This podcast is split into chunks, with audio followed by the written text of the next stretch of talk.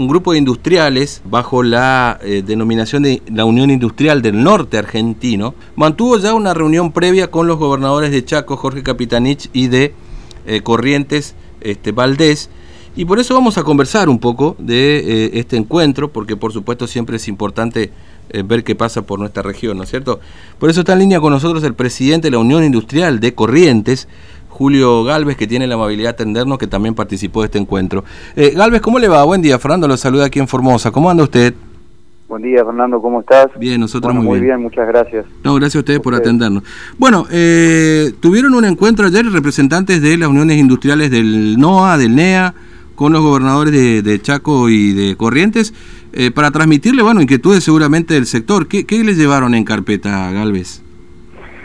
Sí, es correcto. Nosotros tenemos una mesa de trabajo que denominamos UNINOA, que son las uniones industriales del norte argentino, compuestas por las seis provincias del NOA y las cuatro del NEA. Eh, venimos ya con, con, una serie de reuniones con gobernadores mayormente del NOA, en donde venimos planteando no no reclamos ni posiciones, al contrario, nos venimos a poner a disposición y a proponer políticas de Estado a mediano y largo para construir eh, o reconstruir el norte que, nosotros realmente queremos. Sabemos que es una región seguramente la más postergada del país, eh, sabemos el potencial que también tenemos y con lo cual eh, esta que fue la primera reunión con gobernadores del NEA, creemos que fue muy, muy provechosa, ambos de, distinta ideología política, sin embargo totalmente alineados con, con lo que nosotros creemos que es el mm. nuestro norte, digamos. Eh, por lo tanto, dejamos una, una carpeta donde proponemos un borrador para el proyecto de ley, en donde se plantean, entre otras cosas, políticas fiscales diferenciales para el norte. Porque está claro que, que nosotros tenemos una realidad totalmente diferente a la de la zona núcleo, ¿no? La zona mm. centro del país. E identificamos perfectamente tres zonas del país que, que tienen realmente diferentes estructuras, eh, perdón, eh, eh, realidades estructurales, con lo mm. cual es muy importante identificar y tomar acciones en consecuencia. La zona núcleo sin duda es la más rica y, donde más inversión se ha hecho y donde más presencia de trabajo formal y privado existe en el país. Mm. Eh, en la Patagonia también hay una realidad y la nuestra del norte es la que está más relegada, ¿no? Claro, además, este, usted lo plantea recién con, con política diferenciada, inclusive la región del, del, o la región de la Patagonia, podemos decir, del sur del país, inclusive tiene políticas diferenciadas, ¿no? Combustible, etcétera, ahí hay una política diferenciada.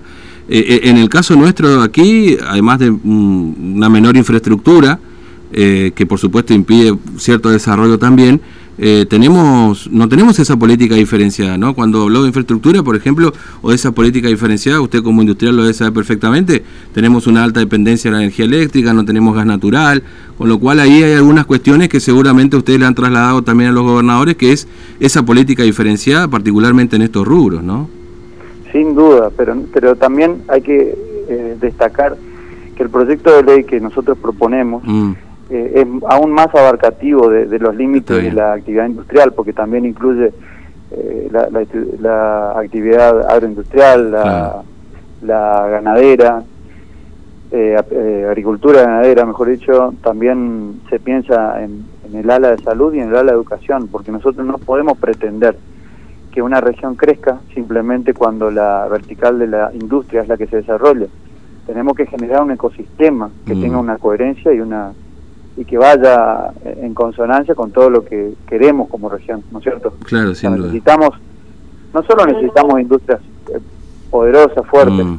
sino que también necesitamos que, que, que, se puedan conseguir recursos con salud y con educación, con formación. Por lo tanto, nosotros hicimos un análisis bastante extenso, inclusive con el costo fiscal, eh, esto bajo el análisis de una universidad que colaboró con nosotros, que es la Católica de Santiago del Estero. Mm por lo tanto, el análisis técnico que se ha hecho es, muy, muy abarcativo y muy rico, sobre todo porque es interdisciplinario. Y lo que proponemos en la reunión de hoy con los senadores es justamente eh, aunar, digamos, fuerzas, eh, juntarnos, unir los equipos técnicos y tratar de juntos proponer algo que en el Senado pueda tener buena recepción y que este proyecto no, no, no quede en un en un hermoso proyecto simplemente, no. Claro que esto realmente realmente llega al puerto y, para eso estamos trabajando. ¿no? Mm. a ver, eh, la, plataforma de ustedes, por supuesto, desde el UNINOA es, es como un poco el punto de salida, pero la plataforma política, obviamente, de todo esto es este encuentro de los gobernadores de la región norte grande, ¿no es cierto?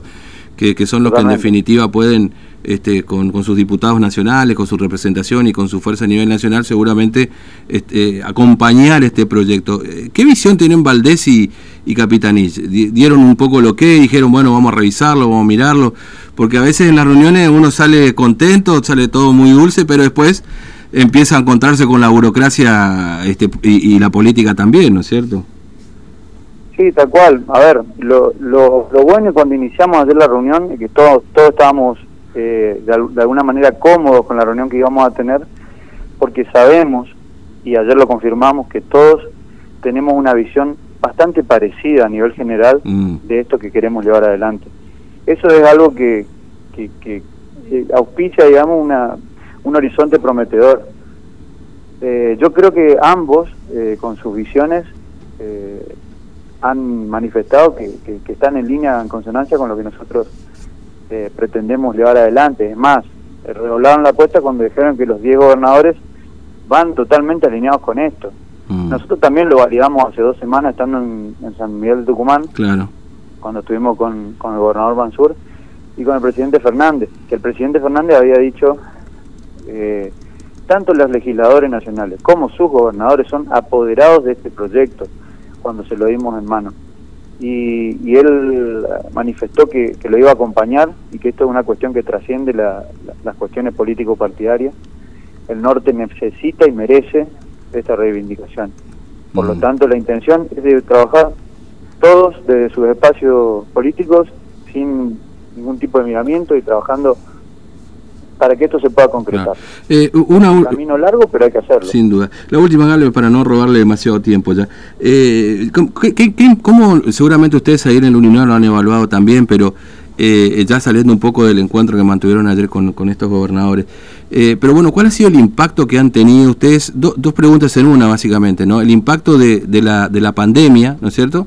Con todo lo que nos ha pasado, este, y también, eh, bueno, no sé si no lo han evaluado el tema energético, porque en las últimas horas se ha conocido que, bueno, los grandes consumidores, que muchas veces las industrias son los grandes consumidores de energía, bueno, se, se han caído los subsidios y en todo caso se les va a incrementar ese costo, ¿no? Eh, digamos, dos preguntas en una, pero básicamente que tienen que ver con lo mismo. Eh, ¿Cómo ha impactado todo esto y cómo impacta en definitiva en el, en el trabajo diario que tienen las industrias en la región del norte, ¿no? Sin duda que la energía es un eje sobre el que trabajamos y, es tal cual lo decís, es medular para la actividad industrial. Está en el eje de, las conversaciones que nosotros estamos teniendo y, para serte franco, eh, creo que inclusive eh, ya la cuestión de los subsidios para la energía, si no están en, vigencia, están en la puerta, mm. ya que no, no se puede sostener una industria con una energía al precio que, se estaba manejando, ¿no? Eso no, hay con qué darle, ¿no? Pero, pero todas las tarifas son, son temas de agenda. En, la mesa en San Miguel de Tucumán se conversó casi casi dos horas con el presidente de este punto. Estuvo también el ministro Guzmán. Porque realmente no, no podemos ni siquiera pensar en mm. tarifas equivalentes a, lo que es zona núcleo. Es decir, un peso zona núcleo un peso Jujuy. No, no, no, no, porque nosotros estamos, como dijo el jujeño, estamos a mil kilómetros del puerto. Claro. No podemos tener tarifas igualitarias, tenemos que tener tarifas equitativas, es decir, diferenciales para el norte. Mm. Pues a mí no me sirve de nada tener la misma tarifa que tiene eh, Buenos Aires o el conurbano de Córdoba o, Rosario, etcétera, cuando nosotros tenemos todavía que trasladarnos hasta el puerto. Claro. Eh, ese fue uno de los ejemplos y creo que fue contundente, se entendió, el mensaje llegó y, se va a trabajar fuertemente en esto, mm. porque la, la población industrial en el interior profundo y sobre todo en el norte va decreciendo. Mm. En, el, en el censo que se ha hecho, eh, el norte juntaba el 10% de las industrias que hay en el país, que eran aproximadamente 5.500 industrias. Hoy por hoy eh, tenemos menos de 5.000 industrias funcionando. Entonces, esta es una luz de alerta que si no la visualizamos vamos a estar en un problema mucho más grave en un corto plazo. Mm. Eso es bueno que se lo haya manifestado tanto al presidente como a los gobernadores, con lo que todos eh, hemos tenido muy muy buena recepción.